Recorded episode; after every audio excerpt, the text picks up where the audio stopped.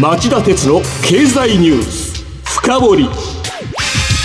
皆さんこんにちは。番組アンカー経済ジャーナリストの町田鉄です。皆さんこんにちは。番組アシスタントの杉浦舞です。夕方4時からの町田鉄の経済ニュースカウントダウンでもお伝えした通り今日は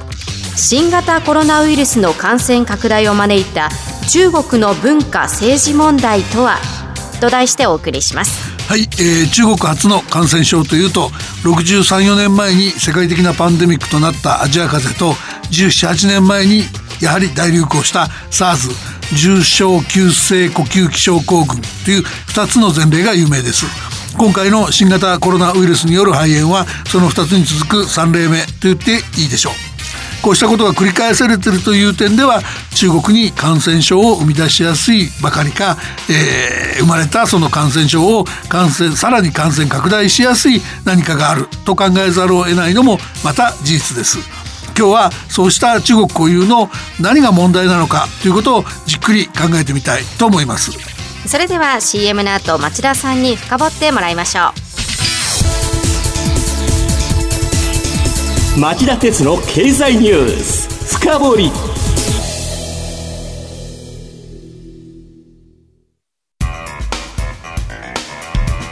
今日の深掘り杉浦さん最初に新型コロナウイルスによる肺炎の最新の感染拡大状況などを伝えてください。はい。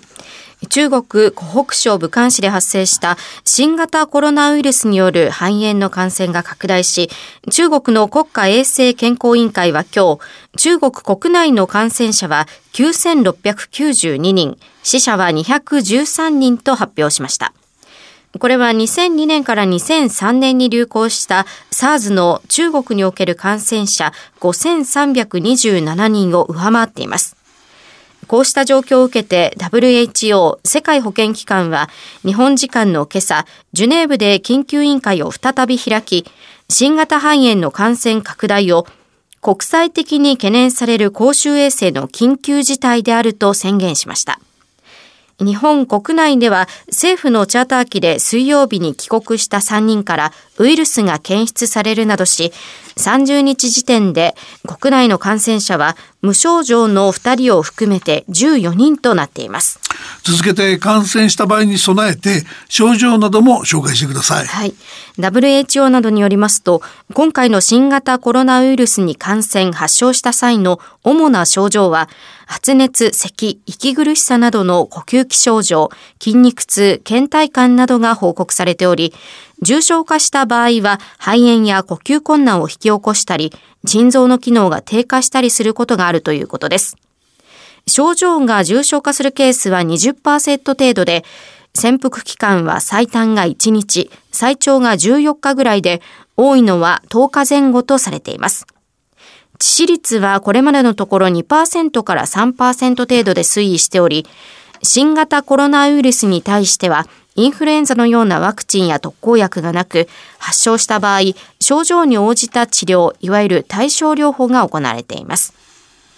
日本医師会は新型コロナウイルスについて、当初の中国の発表では SARS よりも軽いということだったが、今はかなり危険なものであると認識しているとした上で、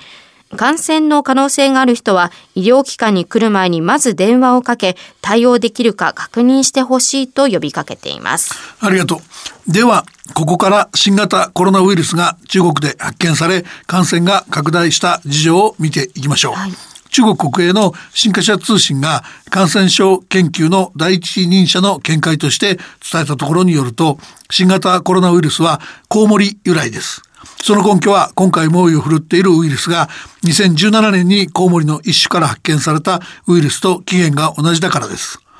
コウモリが持つウイルスが人に移る過程には中間の媒体がいるはずで、この媒体は猫科の動物説、蛇説、豚説などいろいろありますが、いずれも動物が媒体だっていうところがミソなんです。はい媒体とされた動物と人の接点は中国では人がそういう動物を食用にしていることなんです。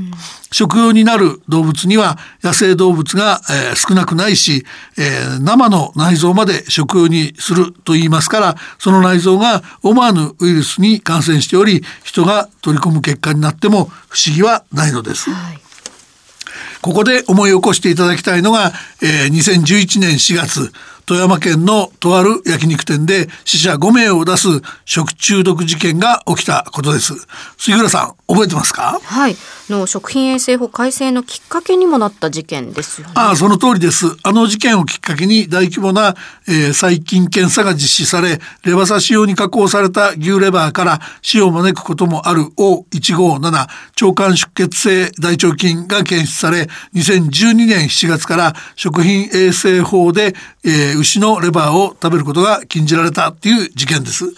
うん生レバー事件からも、えー、内臓の生食の危険がよくわかると思いますが中国の食文化には今なお野生動物の内臓の生食も存在するということなんですね。で実は今回の疾病の発見や感染の拡大が当初武漢の海鮮市場関係者の間で進んだとされたこともある意味で非常に象徴的と言えます。というのはこの市場では、えー、鶏やアヒルうずらといったさまざまな、えー、鳥が生きた状態でカゴなどに入れて売買されているほか様々な野生動物が食用に販売されていたというからです。この市場は感染源と疑われて1月1日に閉鎖されました。ちなみにイギリスのフィナンシャルタイムズによると新型コロナウイルスの患者ゼロ最初の患者や、えー、中国の研究機関で最初に感染が確認された患者41人患者ゼロを除くのうちの、えー、13人は海鮮市場との、えー、関連は、えー、なかったといいますが海鮮市場が新型コロナウイルスと患者ゼロの接点と疑われるほど中国では野生動物の内臓などの生食が今なお日常的なことの証とは言えます。はい、で患者ゼロと問題のウイルスの接点がいずれきちんと確認されればえー、似たようなルートでの新たな感染症の人への感染を防ぐため日本が O157 対策で食品衛生法改正をして牛レバーの生食を禁じたような対応が中国でも必要になるかもしれませんね。それが中国の食文化特有の問題というわけですね。そうです。他にも何かありますか？それはやっぱり情報開示が遅れたっていう問題だと思うんですね。えー、先ほどのフィナンシャルタイムズの記事によると新型コロナウイルスの感染は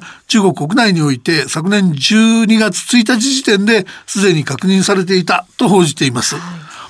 えー、これは中国当局がここへ来て武漢市で最初の新型肺炎の患者が発生したことを把握したのが、えー、12月8日だとしているのに対し1週間早く分かっていたっていうんですが、えー、しかもその中央政府の国家衛生健康委員会が把握したのは同じ12月30日。当初は人から人への感染はないと強調し多数の患者を生んだ、えー、海鮮市場の閉鎖も、えー、今今年1月1日になっていたからでした。でつまりその当局から新型ウイルスの確認が発表されるまで1ヶ月以上その事実が伏せられていたことが明らかになったっていうわけです。この間中国ではネット上で感染拡大を指摘する書き込みが相次ぎましたが当局により、えー、削除されたり処罰されたり、えー、事実が知らされないまま感染が拡大し続けたというわけです。この情報の隠蔽体質というのは大きな問題ですよね。おっしゃる通りですけど関連してまだ同じようなあの問題があります、はい、この点については中国共産党系メディアの、えー、環球時報が武漢の対応を明らかに遅く全面的に患者を隔離して治療をせず、えー、潜在的に伝染する経路を封鎖しなかったため全国にウイルスを拡散してしまったと地元政府に対し異例とも言える、えー、批判の記事を掲載してます、はい、中国当局によると武漢市が最初に新型肺炎の患者の発生を把握した後中央政府の国家衛生健康委員会が把握するまで22日間が必要だったと言います。感染拡大の噂が広がる中で、えー、湖北省の共産党委員会や政府は武漢市で春節旧正月を祝うイベントを開催しました。このイベントには湖北省のトップやナンバー2が参加して芸能人らの踊りや歌を楽しんでますから彼らが仮に感染拡大の事実を知っていたとすれば社会国民に対する情報の隠蔽行為があったと考えざるを得ないし逆逆に彼らも知らずにイベントを楽しんだというのならば、えー、地方の党や政府にでさええー、下から上に情報が円滑に上がってこない。そういうそのパイプの情報のパイプの目詰まりという組織の欠陥が、えー、存在していることになります。いずれにしても大きな問題と言わざるを得ないでしょう。そうですね。で当然当初人から人への感染はないといった誤った情報をルフして強調したことも大きな問題です。仮にその時点では事実だったとしてもウイルスの場合突然の変異の可能性を合わせて伝えて万全を期すべきだったとの批判を免れることはできません。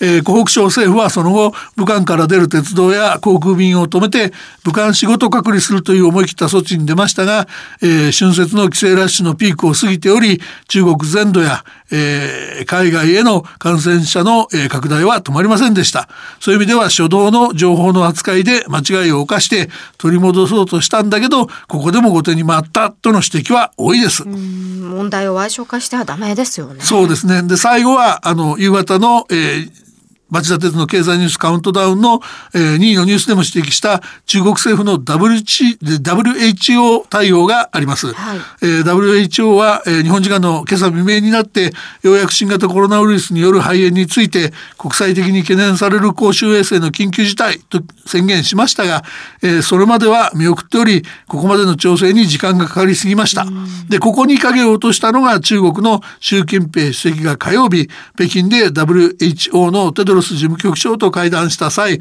えー、感染症との阻止戦に勝利する完全な自信があると強調し WHO に緊急事態宣言の発動を慎重にするよう求めたと圧力をかけたとされている問題です、うんはい、フランスの新聞は水曜日 WHO が今月22、23日の緊急会合で緊急事態を宣言するかどうか議論した際に中国の代表者が宣言は問題外だと強硬に反対したほか中国の同盟国も反対に回ったと WHO の舞台裏を暴露しています、うん。テドロス事務局長はこの会合後の記者会見で緊急事態に当たるかどうか意見が割れたと説明するにとどまっていましたが大国に保険に関わるということだったんでしょう。中国の意向に振り回された疑いが濃厚です。この間も新型コロナウイルスによる肺炎は世界各地に感染が拡大していました。二度と繰り返してはならない、えー、失態だったと僕は思います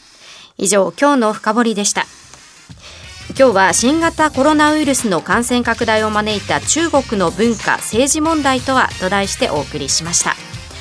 さて町田さん今晩11時からの町田鉄の経済リポート深掘りはどんなテーマでしょうか？はい、えー、今夜は狭まる金融緩和手段日銀に残された選択肢とはと題してお伝えします。ゲストは日本経済研究センターの宮崎隆副主任研究員です。それではこの後11時から再びお耳にかかりましょう。さようなら。